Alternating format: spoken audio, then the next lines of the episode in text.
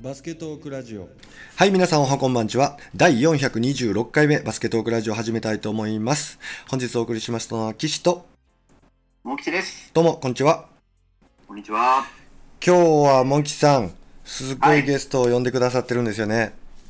本当ですよね。ものすごいゲスト。い、いご紹介お願いします。はい。えー、関口聡さんです。関口えー関口さんこんにちは皆さんご存知だと思うんですけど、はい。あの、能代工業でですね、うんあの、その後日大、はい。特にこの2つのところでは何度も日本一を経験されて素晴らしい、まあ、その後、ユニバーシアードですとか、日本代表にも、えー名前を連ねて、はい。まあ、リスナーさんの方の中で一番、まあ、ピンとくるのは多分あのスナムダンクの山王工業のですねはい。あの川田弟のモデルになったというあの関口さんでごうざいまんす素ね。晴らしい。はい、関口さん、こんにちは。おはようございます。こんにちは。今日はよろしくお願いします。よろしくお願いします。はいもう。隊長これ、はい今日ね関口さんも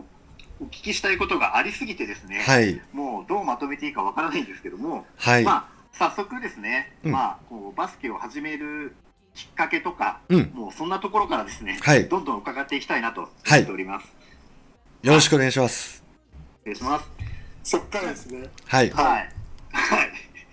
で、関口さん、これ、ね、一番有名になったのは、その、当然能代の頃だったのかもしれないですけど。一番最初に、こう、バスケのクラブとか部活とか、そういう形で始められたのは。いつ頃になるんでしょう。最初がですね、中学校の、うんはいえーと中1の冬うん。はい。なんですね。はあ多分冬休みに入るちょっと前ぐらいなんですけど、ははい。い。えーとその前まで実はバレー部にいて、へあれ兄ーのあ兄の影響なんですけど、まあ当時あの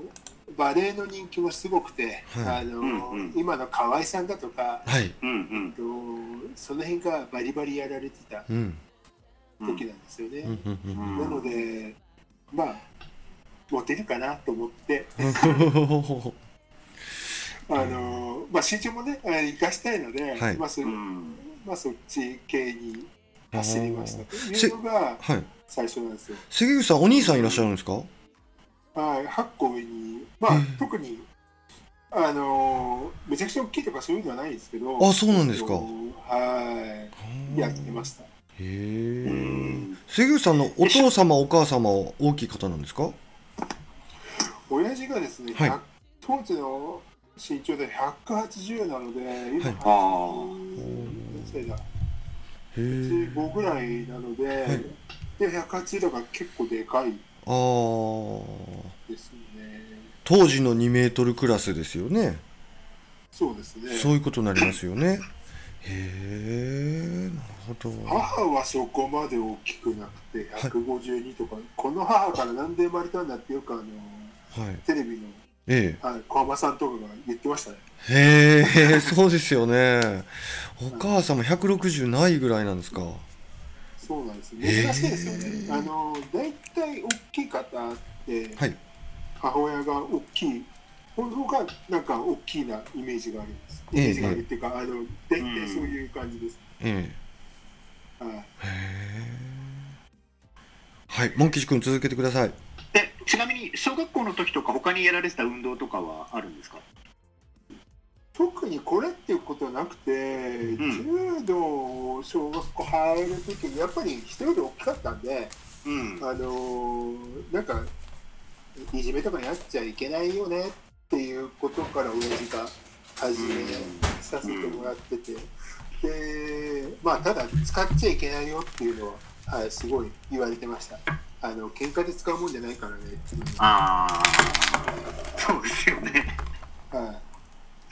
そっか、じゃあ小学校の頃からもうずっと大きかったっていう形ですもんね、多分ね。そうですねだってモンキさん今何センチでしたっけ私168です。小学校1年生小学校1年生、へえ。何センチ ?100。小学校1年生で130とかそんなもんなのかなあれ 頭一つ大きいですよだからああ。そうですよね。そうですよね。すごいそっかそっかうんうんうん。じゃあ柔道もね、もう、 1年生とか2年生でもう6年生とかと間違えられちゃうというか、そうで相す手ねさせられちゃうというか。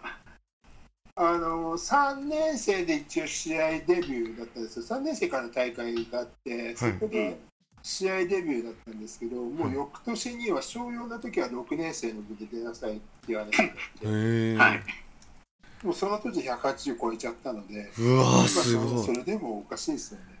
うんえなるほど。で、実際に中学入ってからそれでバレー部入られて、バレーからバスケに変わる転機っていうのは、どういったことだったんでしょううん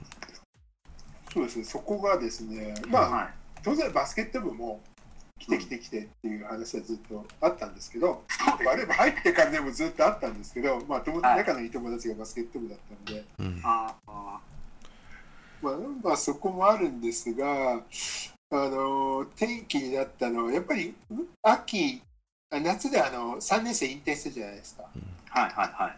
で新人戦になった時にいやー使われなかったんですよねうへえまあまあ確かにレシーブとか平均以下だったのかもしれないですけどうーん。ブロックなんて飛ばなくてもブロックできますからね当然のことながら飛べは中学生のあのネットだと頭出るんで あてか顔面ブロックになるんで使い方はあったと思うんですけどーうーん。まあそんな感じであれやっぱこれ出れないのつまんないなっていうのがあ出るじゃないです。かうんはいはいはいはでその時に、まあ、バスケット部もずっと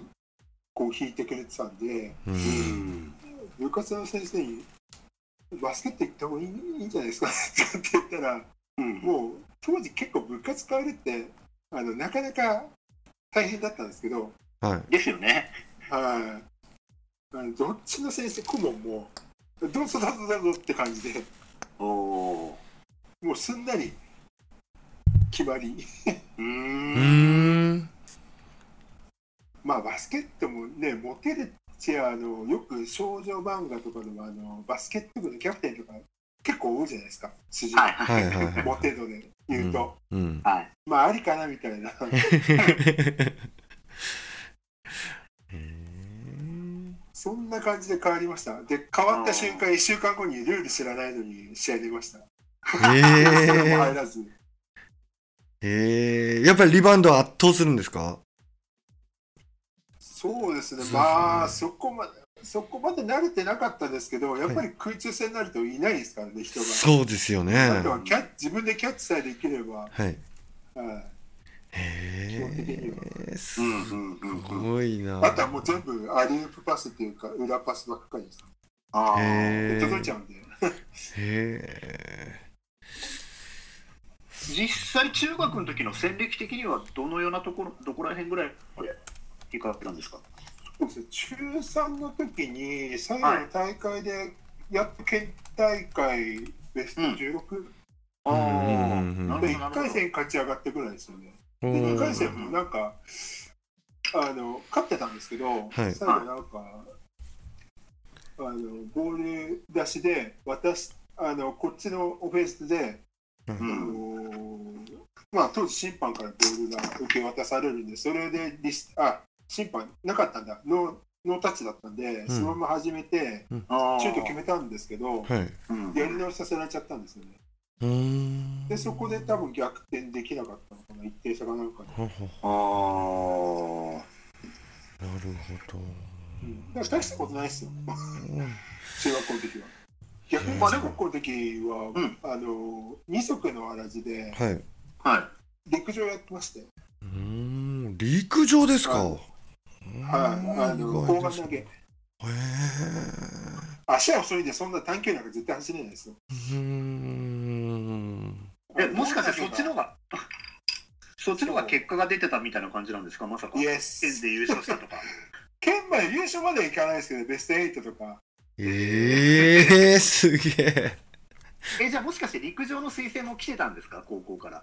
陸上の推薦あんまり聞いてないですけど、はいあったような気がしますへえ。そうですか。来た時はね、そうあのすごかったですよ、なんかもうラグビーだとか、まあ、当然柔道もそうですし、はうーまあ、ん。当然相撲やらプロレスやらいへえ格闘系は来てたらしいです。僕に全部聞かされてないんですよ、正う直。ーんああ。 そうか、熊谷出身だと思うんで、あの熊谷工業でしたっけ、ラグビーすごい強いとこありましたよね、あの辺に。そうなんですので、あのまあ、工業系僕も実は好きで狙ってたんうで、んうんうんうんうんまあ、あの当時からパソコンとか結構好きで、うんあのええ。一時体験入学とか行ってたんで、多分狙われてたと思います。おそうなんーだすごいなあ、まあ、飛び抜けてますもんねすごいなあ今いないですね。なかなだっかてないっすちっちゃいですもんね。うんそうですよ13の時だとはああ、そうそっか、そうですよね。いやっぱ関口さんもちょっと感じますかなんか昔の方が体大きい選手多かったような気しますよねあの血が入ってなくて純日本人だと多い気がします、ね。そうですよね、んうんうんうんうん。関口さんは僕は初めてダンクシュートされたのっていつぐらいなんですか、い。でも高校入ってからです。えそうなんですかあだってー重かったですもん。体重。あーえあ筋肉体重はちなみにどれぐらいだったんですか中学の時はね、測れないです。は振り切ってですか振り切って。ええ150キロとかの体重計なかったです。はいえでもそんなレベルですか中3ではい。ええすごいなもう単純に僕の倍じゃないですかすごいなひょ体重そうですね。成年男子の体重の倍ぐらいですもんね。うわそーのすごいですねえ実際じゃあ能代でもう散々走ってその後絞るみたいな感じにはなったわけですか、そうですね。ノシエロうんに入って、まあ正直、本当にバスケットやった感じですね。えうんなんか、走るって言っても、ノシロの場合は、あのあんまり、なんて言うんでしょう、空っ走りっていうんですか、マラマラソンみたいな形にはしないんですよ。ああえまあ確5かにメとか3メそうそうそうそう、そういうのがあるんですけど、えうんうんまあたまに調整で、やっぱり10往復とか、まあ、あったりするんですけど、はい基本ね、もう3往復半やんないですよ。うん片面だとか1往復半とか、そんな感じで、もうパッパッパッパッパッって、とにかく全力実装で終わる。おーあーそういう感じなんですねその能代ですけど加藤先生に初めてお会いしたのってその中3の県大会終わったぐらいの頃なんですかいやいやいやいや、もっと早いですよ。えもっとー早い。中1の春。えあ、中中、一ま中、で中二中、中、ごめんなさい、中1の、はい。あのー、中2になる前の春。ええそうそんな頃に早かった。 はあすごいですね。どこ何ででそんな話聞くんだろうそう、何で来たかが全く分かんないです。うーんただ唯一探れるのは、はいはい当時バッシュではい。アシストお願いして、はいポイントゲッターを初めて買ったんですけど、あーポイントゲッターね。そこからかな、ああへえでかいサイズのがいるっていうのがそこでバレちゃうわけですね。なるほど。ちなみに関口さんサイズはその時。その時、こうし、その時でも33かな、三十三。アジュさん。あ十三の中学生すごいな。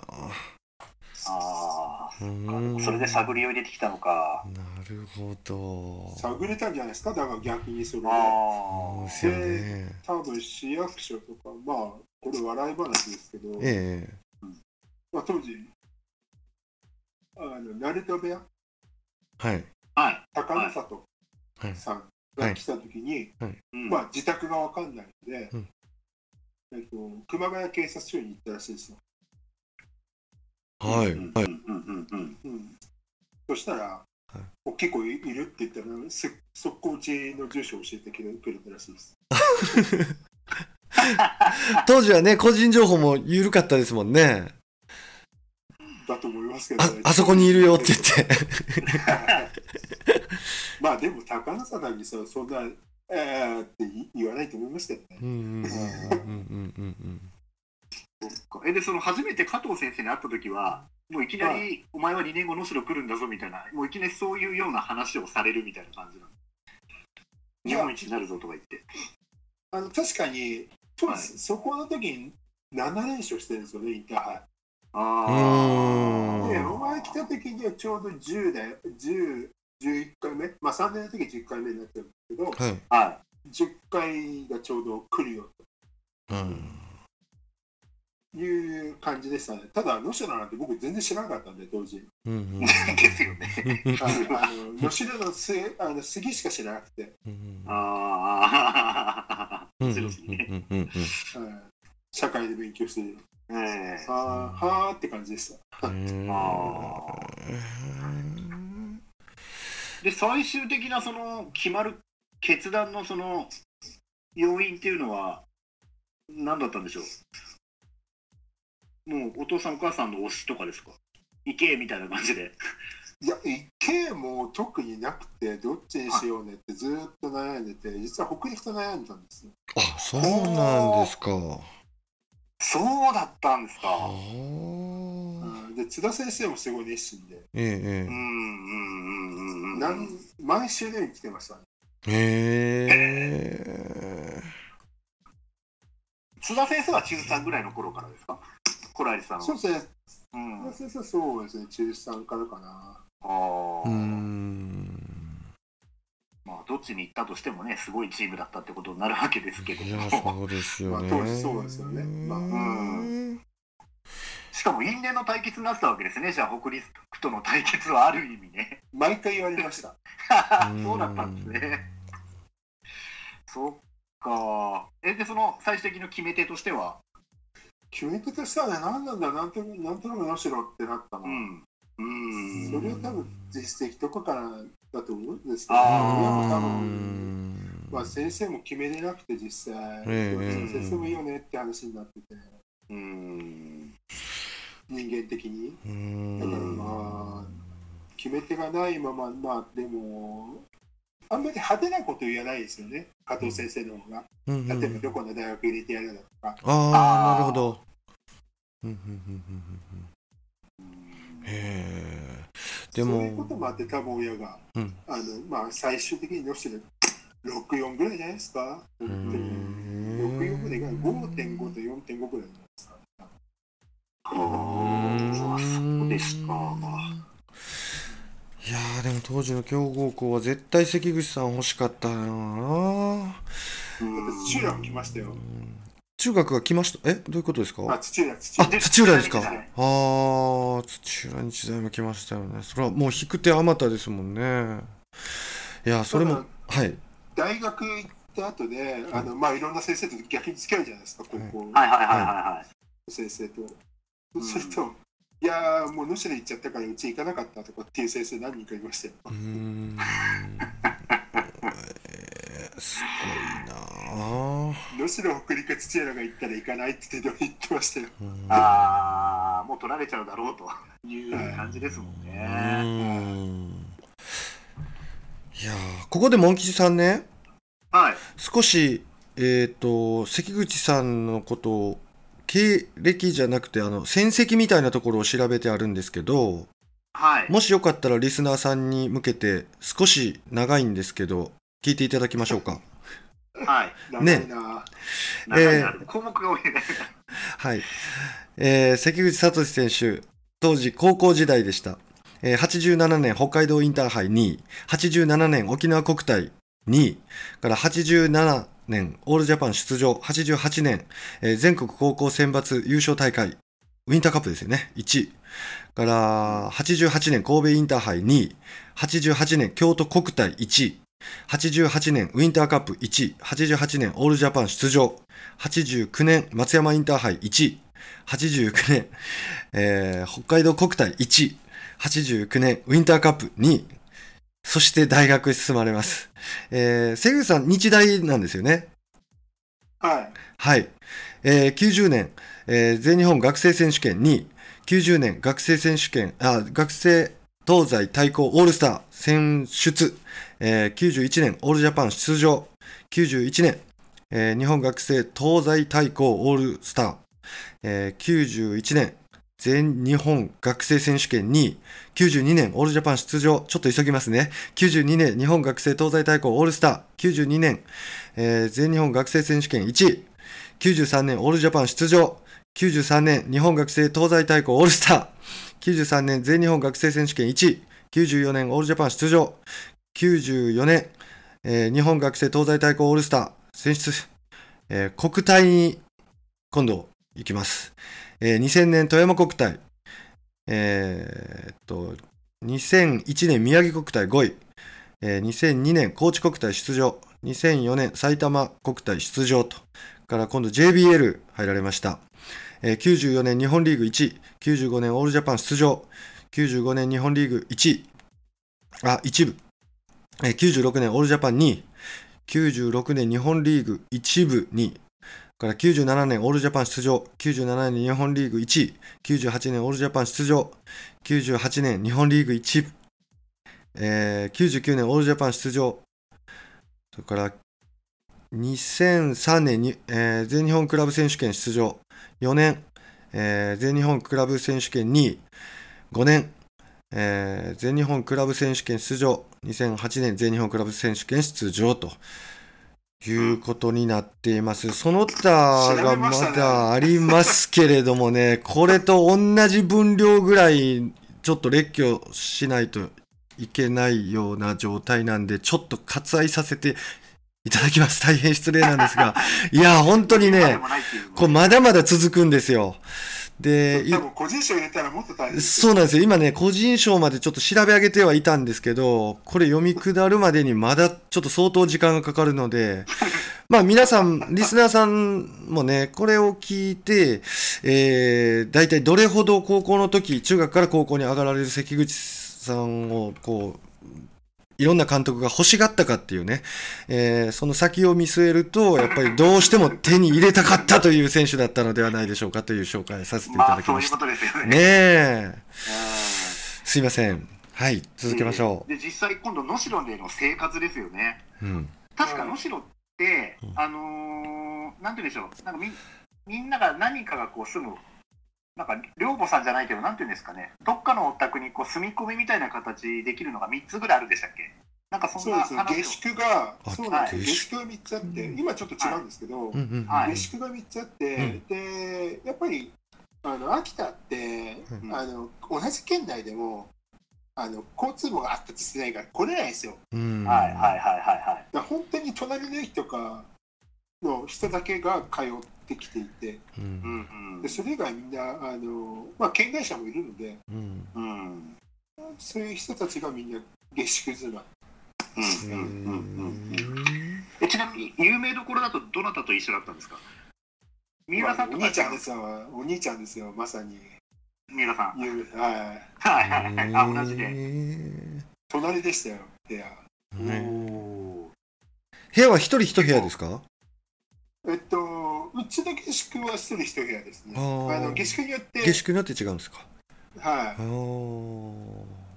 ど。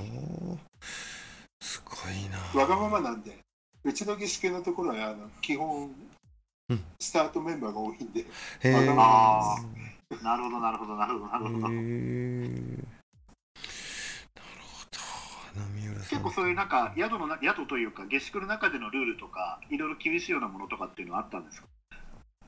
そうですねでもうん、まあお店とかも9時とかで閉まっちゃうんで、うんまあそうですよねまあ、買い出し行けって言っても9時までで大体終わっちゃうし、はい。うんうんうんまあ、隣がたまたま隣がもうす今でいうコンビニみたいな商店さんだったんで、うんうんうんまあ、そこでうん基本用が済んじゃうっていうう、ん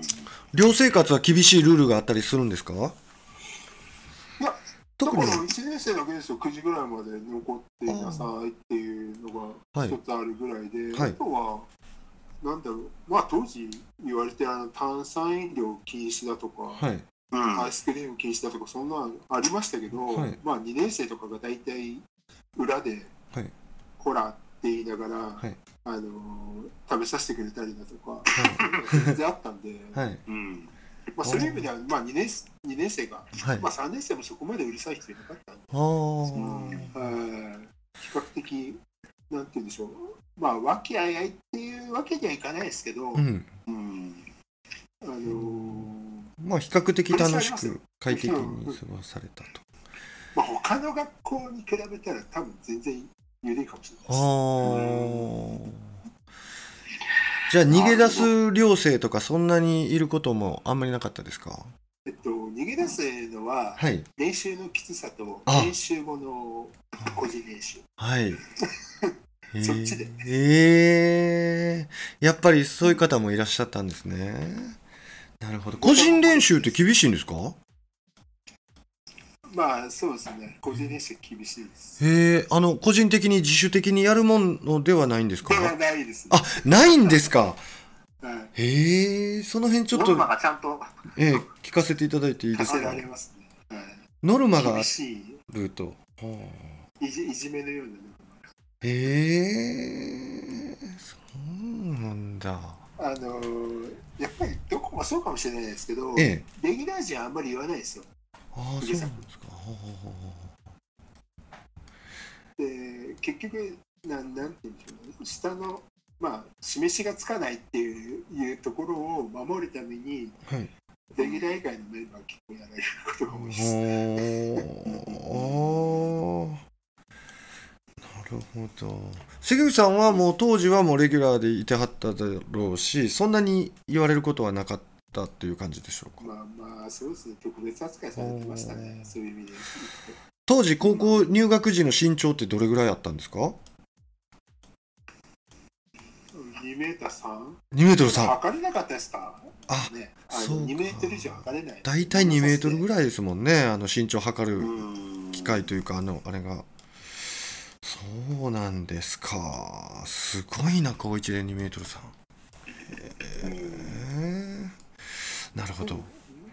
一応2番目だったかなあそうですかうんうん。当時はどなたがいたんですかああでも、うん、いきなりトップ一番インターハイの時によくあれ出るじゃないですかデータでええええあの時ね一番最初に最初に一番じゃなかった気がするんですよねへー2メーター以内何人かいてええいやうん。恐ろしい山崎さんはもう卒業後だったんでええええあそーれ以外なんですよね。ちょっと記憶が定かじゃないです。うん多分ね、そう一番じゃなかった記憶だけね、うっすら。はーありがとうございますすごいなとりあえず朝、その朝練でまず体育館に必ず行くわけですよね。はい。毎朝。はい。うん。うんそれでも個人練習。そうですね。朝練は、基本的に1年生だと、あの、体育館の周りの掃除から始まります。うん。うん。うん。うん。で、当然、まあ、綺麗にする。で、雪降ったりすると大変なんですよね。雪かき全部やんなきゃいけないんで。あそーれがまず、あの、なんていうんでしょう。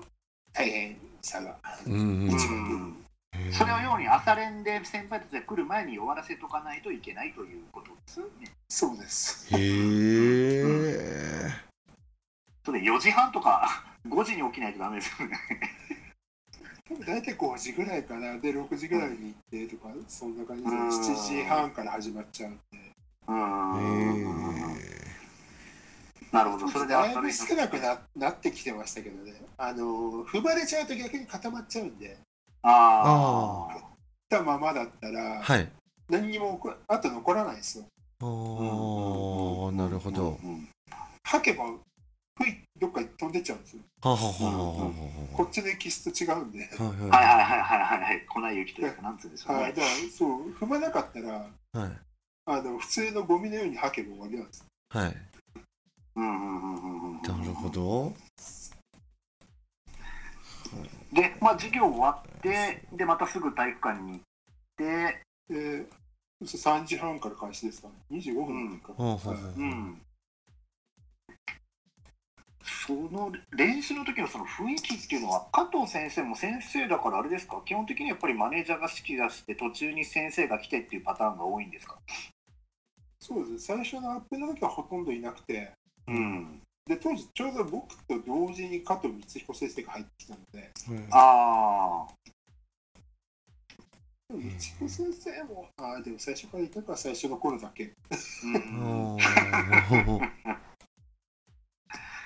そうですね関口さんが引退した次の年から光彦さんが確かねヘッドになったんです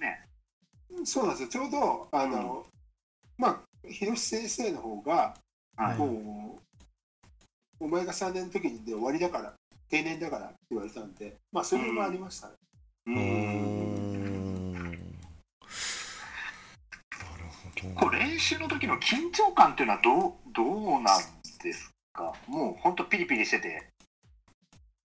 ていうそうですね、うん基本的にはバスケットですよバスケットにまず接し、先輩と接触しちゃいけないっていうルールですえ接触フしァちウルゃないけんなかいしたしたもんにはもうもう大変ですよええーそういう緊張感ですあとはボールをドリブル以外じゃ絶対床に落とさないですあーなるほどなはあるほどうんうんうんうんうんうん伝統的なルールですか伝統的ルールあえとは集まるあの集合かけ集合ってあの先生とか集合かけられるじゃないですか、はいその時にあの足音鳴らしてあのバタバタバタっていうのはなしです、えもう忍者みたいにさささささってへえ。練習時間が短いって僕聞いたことあるんですけど、はい実際全体の練習は短いけど自主練は長いという感じなんですかいや、でも、はいさっきも言った通り、はい9時で帰りできちゃったんですよ、ホームへも。え。何もなければ、多分8時半ぐらいに帰って、はい。もう晩飯食ってます。へえ。なるほど。うんうんうんそんなね、だからええ、他のチームが12時とか、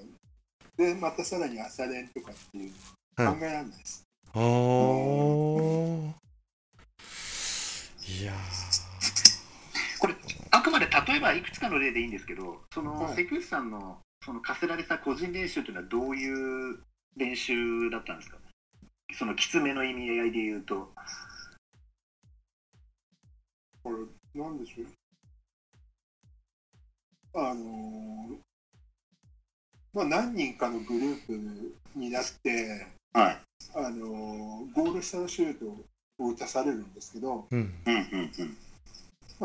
基本ルールまあこれみんなそうなんですけど基本ルールとして手ハンズアップしたまんまかかとを上げたまんまはい。全員が終わるまで続くとああ なるほど昔ながらのなかなかねきつい感じのえ。すっごいきつそう。でも実際にあのゴール下のターンとかフェイクとか結構もうその高校3年生でねよくテレビに映られてる頃っていうのはだいぶ技術レベル高かったと思うんですけどそういうテクニック的なところっていうのはどういったところで身につけられたんですかああ。基本的にはあの、は教えることなくて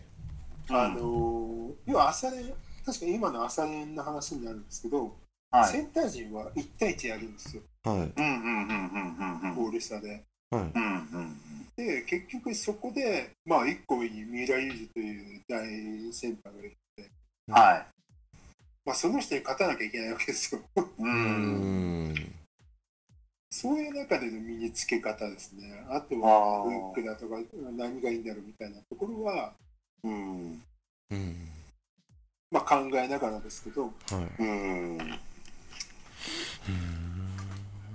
あんまりねここうやりなさいとかああやりなさいっていうのはないです、ううんんまあ、確かにフェイクとかっていうのはありありますよああるけど、まあ、それをどうやるとかっていうその細かい指示まではないです、なるほど。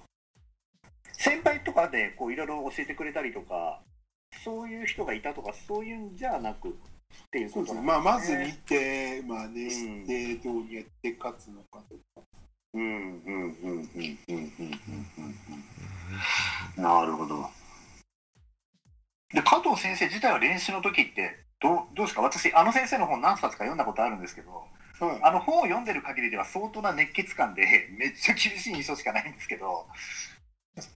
えどどっちの加藤先生あいやそれは広瀬先生ですよああ秀吉先生秀吉先生ははいまあもう僕らの時は年だったんでそこまでああーの厳しくはないですけどうんただやっぱり自分の気に食わないプレーをやるやった時にははい激しく怒られましたねうんうんあそっかそっか定年間近のとこだったんでそっかあの本に書かれてる今ののそのノスルを作り上げようとしてる時と比べるとっていうところはあったわけですねそうですそうですちょっと違いはなるほどなるほどなるほどうんただ戻りが遅いだとかそういうなんていうんですかシュートミスした後のはいまあリバウンドだとか戻りの遅さとかっていうのはすごい指摘されますねうんちなみに筋トレが何だとかそういうトレーニング系のことはあえっと途中でできました筋トレルームがああそういうのができてはい、ただ指導する人はいなかったんで、はいみんな適当にうんうんうんうやんりたい人をやってたっていうか、一番やってたのはマネージャーですね。あうんーなぜかというと、あの僕らのそのセンターの練習で、はいはいダミー使って叩かなきゃいけないんですよ。はいえところがこの、このメンツでしょ、ー、はいうん90代普通にいる2メーターがいるっていうメンツを5人、6人とう1ん人でやんなきゃいけないんですよ。うんうんうんいやーそれすごいしんどいなえそうーですねでしょでしょ、はで、僕らもいじめするんですよ。いはわざとぶつけて平気な顔してやるわけですよ。いははいはいはいまあ先輩ですけど、いはい先輩だだけど、ここだけは逆に仕返しができるわけですよ。はいはいはいはいはいはいはいで、逆に先生に怒られるわけです、マネージャーが。お前何吹っ飛ばされてんだって。うわーえーなるほど。あそっかそっか、そういう感じでしたか。吹っ飛ばされるでしょう超高校級の超ヘビー級の選手を何にも相手にするわけですもんねそうねすごい体幹つきそうですけどそうそれをんあの何個多分ダミーを壊したかわかんないですね。うーんうわーすごいなうーん。年季入ってるんですけど、多分何回も修理してんじゃないですかね、あれ。え実際、あとは、そういう中で大会がいろいろあって、まあ、能代カップ含めですね、強豪校とどんどんこう対戦していくわけですけど、こう関口さん個人としては一番意識してたチームとか、その対戦相手としてですね、ライバルというか、そういった意味で意識してたチームとか選手っていうのは、当時は誰なんですかね。あるいはどこというか、北陸ですか、やっぱり。まあ、やっぱり北陸が出てくるのが当たり前だったんで、でも1年の時にさすがに Q 3が来た時には、えって思いましたけど、うーん決勝で。ーうんうんうんうんうんうんうんあうんうんまあそうですよね。だからそれそこであんまり意識がなかったまあでも正直あの自分が県大会に出てるだとかはい全国大会に出てるっていう意識がすごい薄いです 一年の時は特にえーあっという間に全国大会の決勝のコートに立ってたっていううーんうーんそんなイメージですねうーんまあ責任責任っていうか責任あるあるんですけど結局はい。そこまでないじゃないですか、うんうんまあ、まだ勝ってないしうう。んんですよね。だから中学校の時になんであんな県大会が大変だったんだろうっていうくらいあっという間あへーうんうんだって普通の地区大会なんて、うんスタートメンバーなんか1点取られたら終わりですからうんうんえ1点取られたら交代でーあ。うん。多分3チームぐらいできるんですよ15人ぐらいエントリーができるんで3チームできるんですけど、はいはいはいはいはい。そうですね。 2チーム目がだから5点取られたら終わり3チーム目が10点取られたら終わりですそういう感じでうん。うんうんうんうんうんうんうんまあ、県大会はそんな感じでしょうね。うーん。うんまあ、県大会になったらそこまでやんないですけど、ただ、まあ、10点離しました、20点離しました、30点、ダブルスコアになりました、うんまあ、当然100点ゲームしますうん。とか、100点差にしますうん。だとか、うん。うんだか。ら自分たちで、その次、やっぱり相手がどうっていうよりかは、自分たちでうん。あの目標を作っちゃう。うーんだからダブルスコアになんないと、なんでダブルスコアなんねえじゃん、トリプルスコアになんねえじゃんとかって、そういう感じです。えうん100点ゲームできないじゃんとか、そうそうそういう反省です、ーうんなるほど。さすがに全国行くと、まあ、それとはまた違って、こう、あれでしょうね、偵察隊がどんどんこう、いろんなコートに飛んでって、うん。いろいろ毎日のように、こう、作戦のミーティングをしたりとか、うんそういうこともやってたわけですよね。そうですね、まあ、ただ、ある程度は分かってるのうで、ん。うん。どこがとどこで得点が多いだとか、うんう。ん。まあ、チェックすべき人だけが基本、あのうん言われるだけで、うん。うん。うん。あとはそんなに、あのまあ、当時、ビデオありましたけど、ビデオチェックするだとか、そこまでしてないです。うん。うんもうとにかく自分たちのスタイルをそのまま貫き通してるのでなるほど、なるほど、なるほうど。ん。うんうんまあ、そこが違いじゃないですかね。あの別に誰が着ようが何しようが、うん。普段と同じことをやる。うんうんう。うんうんうんん。まあそういう教育的な部分も含めてそういう形になってたんでしょうねきっと、だと思います。うん改めて考えると、うんうんうんうんうんううんうんん。あとは私が初めて実は関口さん見たのはあの関口さんが3年生の時のウィンターカップのあの名電戦だったんですけどうん。あとはその名電とのこう印象っていうのは当時どうだったんですか古田さんとねやたらこう大学も含めてぶつかり合ってる印象がすごく私の中ではあったんですけど。まあ、もう3年、いわゆる3年生がいた時に、高2チームで出てきたので、まあ、はい来年ここだろうなっていうのは確かに意識をうんしています。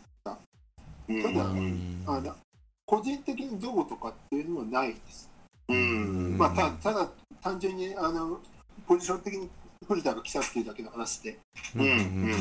うん。なるほど。でチームとしては、そう、んなんかどっちかっていうと、個人よりチームとして見てうるん大きいうんん。まあ低学年の頃はどっちかというと三浦中心に動い三浦さんとか信長さんでしたっけねあの辺がこう中心に動いてるチームで3年生の時はもう長谷川さん関口さんっていうもうこのツートップ的な感じのバスケだったような印象がねすごく強いんですけど高3になってからやっぱり立ち位置的な部分とかもう随分変わってきた感じなんですか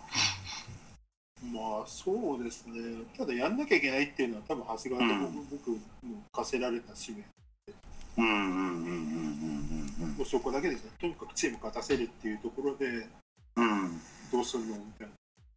な、うんだから実はリーあの1番が一番決まんなかったんですよ、ずっとフラフラしてて、長谷川したりだとか、はい。他のやつがやったりとかって、ただやっぱり長谷川の得点源考えると、1番やらしちゃだめだなっていうのが、うんいえーっと能代カップ終わるまで、フラフラ。あーでようようこれじゃいかんあの、まあ、能代カップ負けたんで結う局んうんこれじゃいかんっていう話で、僕と長谷川集めてじゃあどうする誰にするっていう話にうん監督からなって、あそっかあの時のポイントガードは上村さんってことになるんですかそうそうそうだからあれは、んあの能代カップ以降に連れてきますああ、うんそういそうれことなまんでですだって B ねチームですよなるほどなるほどスタートコートに立っスタートっていうかあのコートに立ってないですよこっちのあのスターメインメンバーのコートに立ってないですだからかやっぱボール運びすることで手一杯的な印象っていうのを見ててすごく感じてた部分はあるのででハーフ行ってからはもう長谷川さん関口さんでどんどん点取っていくみたいなそんな印象がすごく強かったんで見てて当時はそういうことはあったんですねそう基本的にボール運びができて、うんあのディフェンスができればあとはカバーするからいいっていう話になったんですけど、うん結構余計なことしちゃうんですよね他の、うんディフェンスはいいけどボール運べないだとかうんシュートはいいけど練習中シュートはいいけど試合中のシュート入らないだとかうんうんあれ当時の部員って何人ぐらいですか50人ぐらい大体3 40人ぐらいですかね40人前後大体一学年13うんうんうんうんなるほどそれで大体3軍ぐらいまであるみたいな感じなわけですねえっと、一応コート2面使えるんで、はいえっと、それぞれですね、半々ぐらいスタスタートとか、あのまあ、当然15人ぐらいが A コート、うんうんうんでそれ以外が B コート。うんもう入れ替えは随時あるって感じなんですかそうです、ね、一部のメンバー。替えもありますね、まあ、先生によってうん入れ替えしたりだとか、まあ、ちょっとやつを引っ張ってきたりとか。ーうんうんうんうんいやむしろって必ずその今回の上村選手もそうだしもうちょっと後の時代になると北野木選手みたいに急になんか B チームからボコッとスタートに出てくる人いますよね昔からですよ。うんいやそれがまたね面白いとこだなとは思ってるんですけどね普段見てないから分かんないですけど本来 A チームにいておかしくないのか B にいただけなのかとかどっちなのか分かんないいや、逆もありですよ。うん、 A チームにいそうなのに B チームにいたり。うん、まあ身長とかいろんな要素でね人数的いなやもいのやもいや、ね身長、身長だけじゃないですけど、うんえーだって、全国大会、全中行った連中が必ずしも A チームにいないですからね。うんうんうんうんうんうん本当厳しい世界ですねすごいな。うん。そうかでその後今度日大に進学されるわけですけどうんまあその日大に決められたまたきっかけっていうのはまたこれもね当然多分一部リーグのほとんどのとこから 声かかってたんじゃないかなとう思んううんんですけど、うんうん確かに。その辺は先生通してどっからも来てるぞとかそんな風に言われるんですかあのですね、はいまあ、これ、ぶっちゃけた話すると、お願いします。あのー大学は自分の好きなところ言えます。え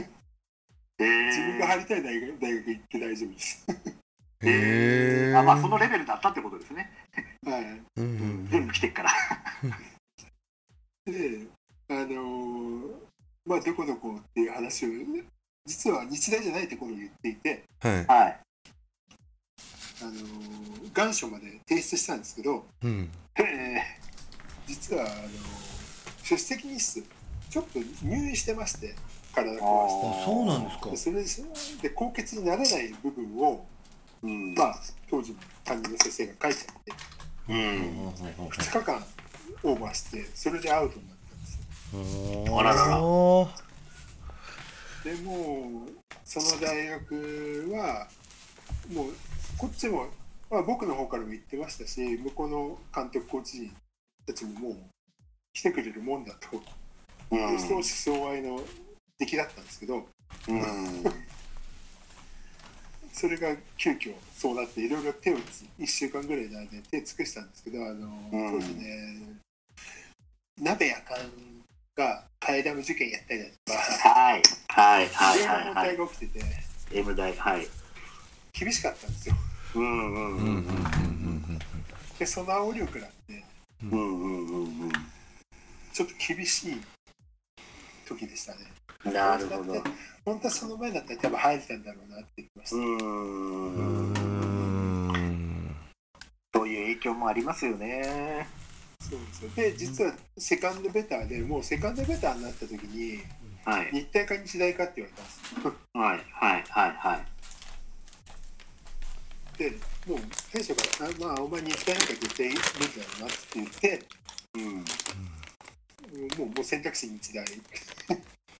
えただ学部まあ学部もあんまり決めてなかったんですけど、んまあ文理の中でも体育だとかなんだとかっていうのがいろいろあって、はいはいはいまはあまあお前体育じゃねえよなって話い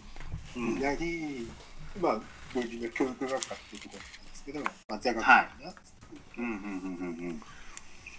うん。なるほど。これ長谷川さんも日大だったから、なんか本当に一緒にまた日大で日本一になろうぜぐらいのが、なんか当時はあったのかなって勝手にい、思ってやーま長すけ谷ど川。も実は最後まで決まらなかったんですよ。はいへー持ってた大学をことごとくあダメって言われてて えへーー、あれですね。で長谷川も結局まあ日体じゃないよねっていう話になって、うん。まあ日大は結果的にあれですよねもう選手に溢れましたね溢れちゃいましたねだから、うんね、だってあと天野さんも来てたし、まあ、あの代すごかったですよね。まああのそうですね名電からだからリードガードの渡辺隆二今 FE 名古屋のヘ FE ッのドやってましたけどはいはまたい。随分体大きくなられましたけど。はい。 土浦日大から松尾菅野っていうか、やっぱりこのガード、フォワード系が来てたし、うん。うん潤沢ですよ。負けないですよ。だって、うん大学入って、まあ、留学してる前ですよ。あの、3月に合宿をやるんですけど、静岡で。はい。学年対抗やったんですよ。うんうんうんうんまあ、当然2年生も強いんですけど、はい。うあのん。、まあ、折茂さんとかいた。う折茂ん。 がいるので、はうい。ん強いんですけど、うん優勝がまだ入学する前の1年生、すげえ。 2位が2年生、すごいですもんね。で3位がやっと4年生、ああ、で4位は3年生っていう、うーん。散々なスタートですね、うん上位の学年としたら、うん上級生としたら、そうですよね。確かインカレかなんかを、その関口さんが1年生の時のインカレもテレビで私見てた時に、長谷川さんと関口さんと天野さんとかもバリバリ1年生でも試合出てましたしね。うんなんだかんだ言って1、2年生中心のチームでしたもんね、いきなり。一応5分ぐらいは4年生立てて、うんあの監督も4年生スタートは4年生で行ったんですよ、まあ、長谷川以外は。うんはちょっとミスすると、もう目線があって、呼ばれるんですよ。うん うんうんうんうんうんうんで、あとはこっちで疲れたって言った瞬間に、はいはいはいはいっていう感じです。あーこれ大学の時の練習をメインで見てたのは結局学生コーチの方とかですかえっと、当時は日本工業から来てたアシスタントコーチの人がいて、うあんあなるほどなるほどはいだから3年、えー三年入賞、だから逆転優勝した時はいはいそはいの方。うんうんうんうんで、次が、まあ4年の時は三菱電機の方がいらっしゃったんですけど、うんうんうんうんうんもうほとんど無視状態。ひどい無視ってだって、だってわかるでしょあの、テレビ見てたら、うんヘッドコーチのうん 喋、りが。まあまあまあそうですよねうんタイムアウト取るだけみたいな感じになっちゃってるなところもあったような感じはしますからタイムアウト、タイムアウト終わってみんなで集まった時に次これって言って、解散みたいな。まあもう癖があるなんてもんじゃないですもんねメンバー見ててもね本当にもう まあ誰が何しようが、とりあえず、なんとでもなるかなみたいな。うんだって本当にあと他にいないでしたっけ井上君雄さんとかねまあ、うんアグレッシブな人とかばっかりだしうん早いっすよね下も、下も佐久本だし、岡村だし佐久、間と岡村、おうんそうですね 富永とまあ富こんだけの人が永。そうそうそうそう。はいすごかったですよねこれでも速攻に一連すごい出してたじゃないですか関口さんがリバウンド取れるからだと思うんですけど、はいこれ速攻練習とかってどどうなんですか速攻すごいやってるチームに限ってそんなに走ってるわけでもないっていう練習においては上の方行くとそういう印象が結構あるんですけど速攻練習とかいっぱいやってたんですかね一大の時って全然。えねなんか天野さんがいつも一番前走ってるみたいなあのみ関んな口長谷川天野みたいなみんなあの、省エネなんですよ。う。うん要は、そこだけ頑張れば、うん自分の得意なのはですよ、結局、折茂さんだって走るの速いんで、190が走ってたらやっぱり速いですね。大きいし、嫌ですね。あーうんそうですよね。でそれ逆さにまた天野が走ってって、なんかやってるんで、ううんん。ついに来られても嫌ですよね。ですね。うん下手したら、折茂さんストップジャンプシュートしますからね。そうですよね。そんで3とかやりますからそうね。そうそうそう。で、長谷川も別に持ってきたいわけじゃなくて、うんパスしちゃえば終わりじゃないですか。ハーフコート行かなくていいじゃうん。んうんうんうんうんうんうんわざわざドリブルできついことしなくても、うん。やっぱ役割分担がはっきりしてるといううか、んそう各選手の、の強みを。うんそう、だんだん確率、やっぱり2年、ほほぼ2年とか3年同じメンバーでやり続けちゃったんで、うん確立されちゃうんですよね。うんうんうんうんうんうんで、結局、折茂さんのあのプレーにしても、うんうん。まあ、今、外人でやってましたけど、スクリーンプレーなんかも、結局はうんその時に、まあ、自分が一番接触に好きじゃないから、うんどうやって逃げるかっていうことが、うんまず先決だし、うんうん長谷川は突っ込んでいきたいので、うんうんどうやって自分のマークも外すのかっていう話から入るうと、キ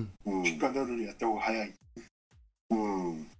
で、んちょっと大きな選手にでであのヘルプ来られたら、うんもうパスができればいいわけだから、うん隣にうんそしたらそこに合わせてピックアンドロールで合わせていけばいいだけの話で、うん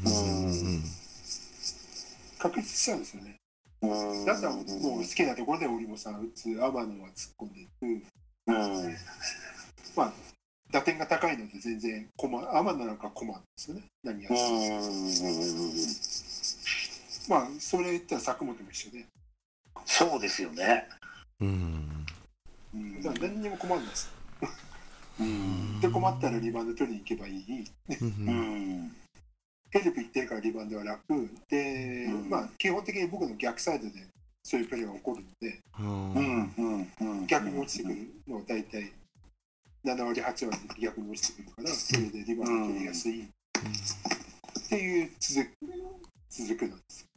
なるほど別にじゃ自分で1対1を仕掛けなくても、はいうんあの省エネしてれるわけです。うんううんんそうじゃないとでもあんだけ長いタイム試合に出ててパフォーマンス落とさずにやれるわけがないっていうところにつながるわけかう。んそうだああか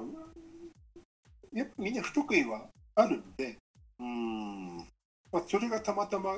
いい具合に保管をされる、それは多分全日本行ってもそのままのメンバーなんで、あたーとえ日体のメンバーが入ってきても、基本一緒なんですよね。うんうんうんうんうんだから結構みんな面倒くさがり屋かもしれないです。 そういう意味で。そっかじゃあその確か関口さんが2年生の時には日体大とのインカレで最後は日体大が勝っちゃったっていう試合があったと思うんですけどあの時に長谷川さんが足つってたんですよねはい。それはテレビで何度も見てたんでよく覚えてるんですけどその日体大だけが唯一そこをちょっと狂わせる存在だったっていうところなんですかねそうですね。だから長谷川うんもしもしあれもしもしああれモン吉つながってるねはいあれ切れちゃいました。ああ今切れちゃいましたねああ一瞬切れて大丈夫えです繋がってるよ。ですよね、ですよねまあ、たまたま一瞬飛んだだけだと思います大丈夫です大丈夫ですはい続けてくだださいから、はい、多分長谷川が、あの、ん多分自分で認識をしてて、体作りをそこから多分本格的にやったんで耐えれるから。ああ、まあ、あのマックスのパフォーマンスをどれだけ長く 続けられるかってところをそこで感じてってことなんですね。うんそっか。うんでもその時には大体実業団の連中とみんなで練習試合だ全日本の A チーム、うん B チームでやってましたから、うんうんうん。あとこれもテレビの放送でちょこっと聞いたんですけど、関口さんってちょっと海外、アメリカとかどっかでちょこっとだけ短期で行ったりとかしてたんですか僕1年、だから1年の時はまだ4年生がいたので、はい。あのリーグちょっと始まるところまで、始まっちゃってまで、はアメリカのオレゴン州に行ってます1ヶ月1ヶ月。でもそれもきつくてうん実はあの、まあ、さっきの戦歴の中になかったんですけどはアジアジュニアの U19 があったんですよね、い。はいはい名はい古は屋いではい。ははい。でそこで優勝したんですけど、い。うん、うん。そのその3日後か4日後にはもうアメリカにいたんでああ、そうなんですか。お前もう手続きしたから行けよって言われて、えケツかなんかの終わった後に、へまあ行え。くのはしてたんですけど、いつからとかは全然なくて、うーん。えへえ。何日監督休んでいいですかって言ったら、いや、とりあえず2日ぐらい休んでから後行けよって言われて、へえ。すごいな。で、向こうでもうひたすらぶつかり稽古じゃないですけど、そういう中で。いや、向こうはやっぱね、トレーニングとか、ちゃんと、なんでしょう、やっぱり足の上がりだとか全部見てて、ううんん陸上トレーニングとか、陸上部行って陸上トレーニング。はへーシュートとかそういうのは出されないですけど、え。。はいい。そんな感じでしたね。なんか苦手なところの克服克服みたいなところが。ううーん。んじゃあ通訳もついて、コーチの方も同行して。つかなえい、つかない、つかない。つかない。はへえ。ただ、ただ、あの東京国際大学が姉妹校で、あ。ええ。なん何年生かなんか知らないですけど、1年間行ってるんですよ。同じ寮にす寮っていうかに住んでて、うん。キャンパス内に日本人いるんですよ。ああ。でそんそういうところでちょっと、まあ、監督が話したいことがあればうん。通訳してもらったりだとかうんうんうんうんうんうんうんうん。基本的にはホームステイなので何にも一切合切英語オンリーうんうんうんうんうんうんうん。またすごい環境に放り込まれましたね。ねそう通常だと2週間ぐらいで、えーはいとまあ、3人ぐらいで行ってたんですね例年はい。でその時だけ僕だけ1人で行って1人1ヶ月もう僕だけだったんでうんうんうんうんうんうんうん。なるほど、そうでしたか。で、戻ってきてまたいきなりリーグ戦にぶち込まれるという。 たただもうそそんなの慣れてる。何ももう大学の大会はそんな、うえ。うん。はいはいはいって感じで。ん当時だって前年が確か4位かなんかだったんで強いチームはもう後半しか当たんないですよねああ、そっかそっかそっかそっかそっかそっかそっか。リーグ戦そういう当たり方ですもんね。はいうーん。そっかそっか、そういうことだったんですね。だからあんまり合わせとかももうもうすでうん。にないですから、まあ、その辺がちょっと凡人にはなかなか言ってることはわかるけど、 実際にはなかなか理解できない部分でもあるんですよ感覚としては。えまそあ、うでなものそういうことなんでしょうね。そうなのそうですね。いや、やっぱ上手い人はどこ行ってもね、結局うまくやれちゃうって印象はありますよね。ただ、やっぱり普通の人は、ちょっとレベルの高いとこ行っちゃうと、パススピードとかちょっとしたことで、なんか、ええって思ってしまう時ってやっぱりあるので、へえうん、そういうのはあの一般の人は多分感じる部分ってあると思いますけどね。 まあレベルが違ったりするとでしょうけど。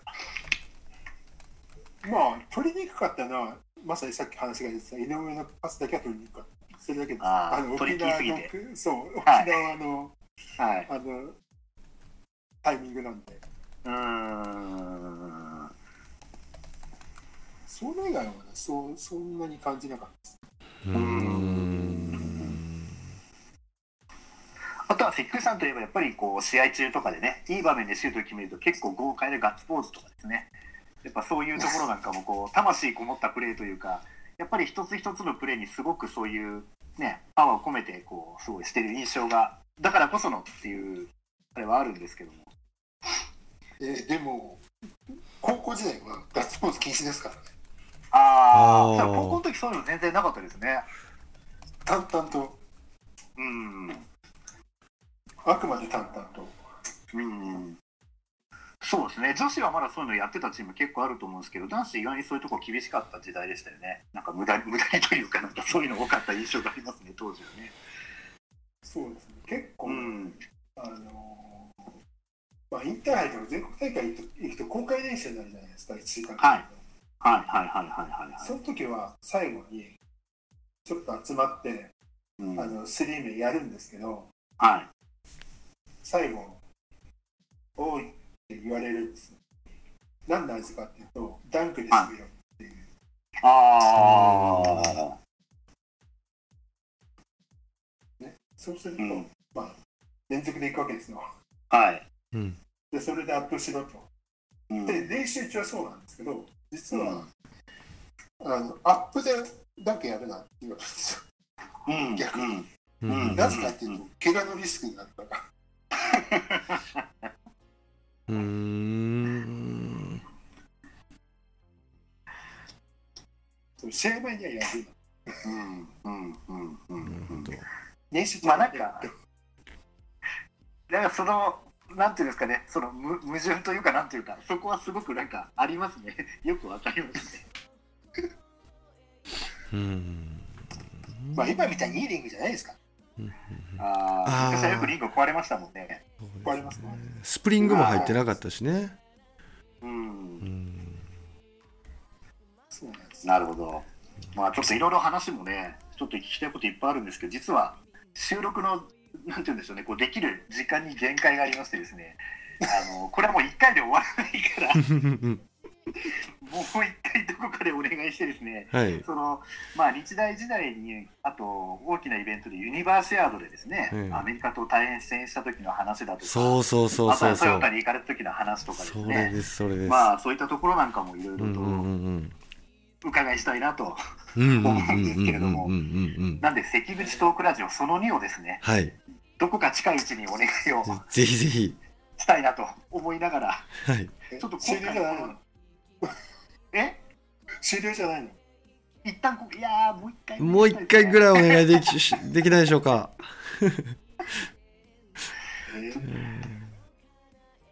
ちょっと当日にもう1時間ぐらい前からちょっとあのマイク調整をしてご迷惑かけない範囲でやらせていただきたいと 本当に思いますのですいません。いつも5分もかからないのにちょっと申し訳ありませんでした。申し訳ありませんでした。はい、あのバレないようにする。はは、はいよろしくお願いしまい。す。よろしくお願いします。い。いやでも本当貴重なお話をすごい聞かせていただいてですね、ね本当にえ、嬉しかったです。本当にありがとうございます。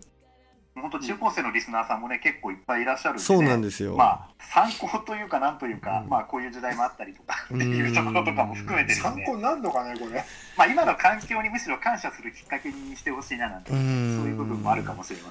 せん。でもでもそうですねそんなにね、どうしてだって言う言うと、だから練習時間もそうですけど、はいでもうん休むときも休むっていう。うまあーん、なるほ今ど。みたいに週休一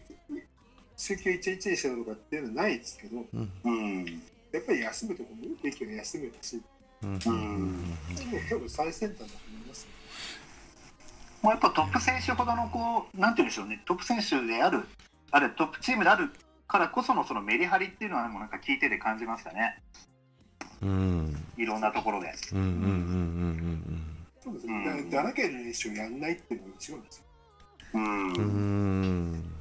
そこはもう今も昔も大事なところですね。うん。うん。まあ、それに慣れちゃったんで、逆に、あの、本当長い練習やってるのかなって思いますね。う。うんん。なるほど、なるほど。ここがまた、まあ、次回。そうですね。ぜひよよろろししくくおお願願いいししまます。はい。さて、皆さんも、えー今回、426回目のバスケトークラジオを楽しんでいただけましたでしょうか。えー本日はね、こう、関口さん、えー来てくださったんですが、実は関口さん、今日ちょっと紹介を、あまりにも多すぎて紹介しきれなかったんですけど、実は関口さん、様々なアワードを受賞されたり、えーいろんな大会、選抜に、えー選出されたりしておられます。で、次回はこの辺りのお話をね、ちょっと普通の方が経験されてないようなことをたくさんされてると思うので、この辺りのお話をお伺いしたいと思います。関口さん、その説はまたよろしくお願いします。はい。今日はありがとうございました。ありがとうございました。ありがとうございまし See た you next time. バイバイ。バイバイ。バイバイ。